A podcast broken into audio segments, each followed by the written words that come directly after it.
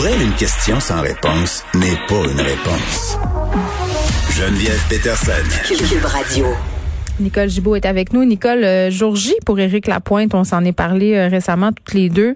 Euh, on se demandait s'il allait avoir l'absolution là, pour euh, un cas de violence envers une femme. Il a plaidé coupable hein, d'avoir violenté cette femme-là, dont on peut révéler le nom parce qu'il y a un interdit de publication, mais c'était après une fête bien arrosée. D'ailleurs, Éric Lapointe qui avait souligné à gros traits qui avait consommé ce soir-là, est-ce que ça excuse, est-ce que c'est un facteur atténuant? Je pense qu'on s'est toujours dit que non, mais c'est aujourd'hui que ça se passe. On va savoir euh, ce sera quoi le destin de M. Lapointe. Oui, et euh, quand on s'en était parlé, je me hum. souviens très bien que on a reparlé parce que je pense que c'est une discussion euh, à tous les jours qu'on a sur des recommandations communes. Alors mhm. finalement, les gens vont, tout le monde comprend maintenant ce que ça veut dire. Alors et ce l'était effectivement. C'est une recommandation commune. Et le juge a dit bon, écoutez, moi je vais prendre le temps d'y penser. On remet les pendules à l'heure euh, pour les pour les auditeurs en disant que le juge est jamais obligé, mais il faut qu'il justifie évidemment sa décision s'il ne décide pas de l'entériner. Pourquoi? Euh, il ne déciderait pas de l'entériner. Mais je me souviens d'un point. On avait dit, et on n'avait pas cette, cette information-là, que la, la, couronne, normalement, là, euh, discute avec, c'est pas son client, là, la victime n'est jamais le client du procureur de la couronne. Il faut vraiment faire attention. Là. C'est, c'est pas du tout le cas, mais par contre, c'est la, la, couronne qui porte le dossier, évidemment. Mais normalement, et c'est toujours le cas, euh, et on n'avait pas rien là-dessus, mais je pense qu'aujourd'hui, on a compris euh, que la couronne aurait discuté. Euh, je dis bien aurait discuté, là. Est-ce que ça a été euh, validé? Hmm. J'imagine que c'est le cas. Là, on ne ferait pas des déclarations à l'emporte-pièce comme ça. Euh, euh, que la couronne aurait discuté avec euh, euh, la victime, parce que mhm. c'est une victime, même si elle est démolie,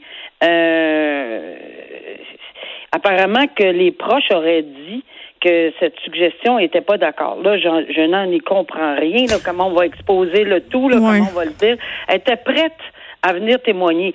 C'est une chose d'être prête à venir témoigner, c'est une chose d'être puis d'être volontaire, ça y a pas de problème, mais c'est une autre chose d'être déçu de la suggestion commune. Mais moi, ce qui me titillait, c'est d'avoir été non informé. Euh, ça se peut qu'elle, mais c'est toujours la décision de la couronne, Geneviève.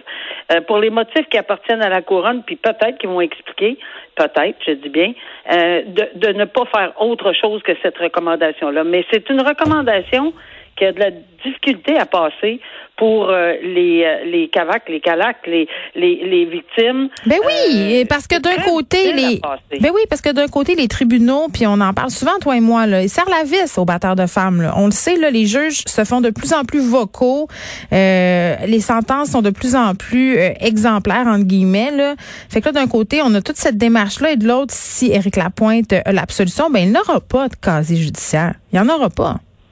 Non, c'est ça. Puis, tu sais, souvent on me demande, ben oui, mais pourquoi lui puis pas elle, puis ben pas oui. lui puis pas elle, puis pas lui? Ben, je reviens toujours à l'individualisation de la sentence. C'est sûr que euh, peut-être que je nomme un voisin, n'importe qui, un voisin chez moi a peut-être pas euh, les, les mêmes motifs pour demander une absolution euh, parce qu'il reste chez lui, puis il est âgé de je sais pas quel âge, puis il voyage jamais, puis il n'y a pas de... Tu sais, oui, il y a un paquet de choses, mais il y a deux critères. C'est l'absolution conditionnelle, l'intérêt du public, puis l'intérêt, l'intérêt du public et l'intérêt de la personne. L'intérêt de la personne, là, je l'ai dit, je le répète, j'ai rarement, j'ai rarement vu quelqu'un venir dire ce ne serait pas dans mon intérêt d'avoir une absolution conditionnelle, j'aimerais mieux avoir une plus grosse peine. Mais non, ça c'est bien clair. Voyons, c'est bien clair là, pour moi, puis ça a toujours été bien clair. Puis en même, en même, mais, ouais. Mais, mais sur le deuxième, sur l'intérêt du public, c'est là où on entre les calacs, les femmes, les si, le message. Le, et, et, et, j'aurais aimé entendre quelque chose là-dessus. Moi, je l'ai pas entendu. Je trouve ça désolant de, de qu'on n'ait pas entendu une preuve là-dessus. En tout cas, peut-être que c'est fait, et peut-être qu'on va le savoir aujourd'hui. Encore une fois, je n'étais pas là. Hmm. Mais il faut, moi, là, quand on, ça se présentait devant moi, je disais, OK, la couronne, pourquoi vous acceptez? C'est quoi l'intérêt du public? Comment vous le voyez? Mais c'est peut-être la nature du crime, parce que là, au début, on n'avait pas trop de détails sur ce qui s'était passé, là. On, on, parlait d'une agression, euh, violence, on savait pas. Euh, là, ce qu'on apprend euh, dans l'article que j'ai devant moi aujourd'hui, là, euh, Maître Lapointe qui a dit qui Monsieur Lapointe, pardon, qui s'est approché la plaignante, a posé sa main sur son cou en l'adossant contre le garde-manger.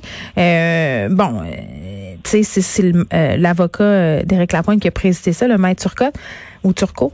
Et voilà, tu sais, c'est, on est devant une agression. C'est une agression, mais peut-être parce que c'est pas une agression si grave. Puis là, je mets des guillemets à grave. Là. Tu comprends ce que je veux dire? je, je, je, comprends très bien. Et c'est dans le langage juridique, Geneviève, pour les gens qui nous écoutent, là, faut pas, faut pas apprendre. Oui, on prend des gants blancs quand on parle de ça, mais sur le banc, là, quand on est juge, etc., on comprend très bien qu'il y a des agressions, euh, des voies de fait qu'on parle, pas des mhm. agressions sexuelles, mais voies de fait il y, en a au bas de l'échelle, il y en a. Il y a, une gradation. C'est évident. là. C'est un geste criminel, mais. C'est un geste criminel, mais il y a une gradation, il y a des, il y a des échelles. Ben oui, c'est sûr que ça.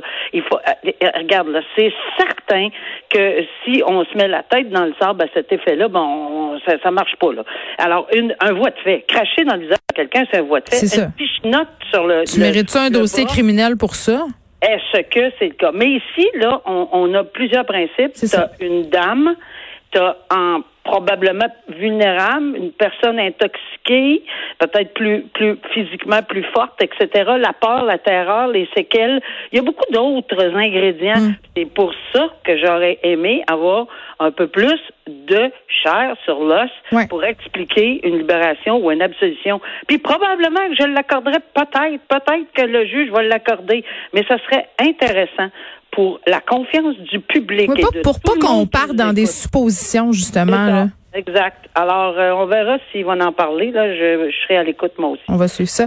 Euh, parlons maintenant, euh, parce que je trouve ça important de le faire là, aux États-Unis quand même. Là, on le sait avec le décès de la juge à la Cour suprême, Ruth Bader Ginsburg. Là, on était dans une course pour nommer une nouvelle personne. Là, Donald Trump vient, en fait, confirme la magistrate conservatrice Amy Coney Barrett. Et là, c'est fou quand même, là, parce que à la Cour suprême des États-Unis, on a six juges conservateurs sur neuf, dont trois ont été nommés euh, par Donald Trump. Et là, on va se poser deux questions. Comment ça va affecter le cours de l'histoire des États-Unis? Parce que quand même, Ruth Bader Ginsburg, c'était une juge conservatrice, pro-femme, qui a fait avancer beaucoup, beaucoup le droit des femmes et des minorités aux États-Unis. Et là, tout à coup, on s'en va pas du tout dans cette direction-là. Là.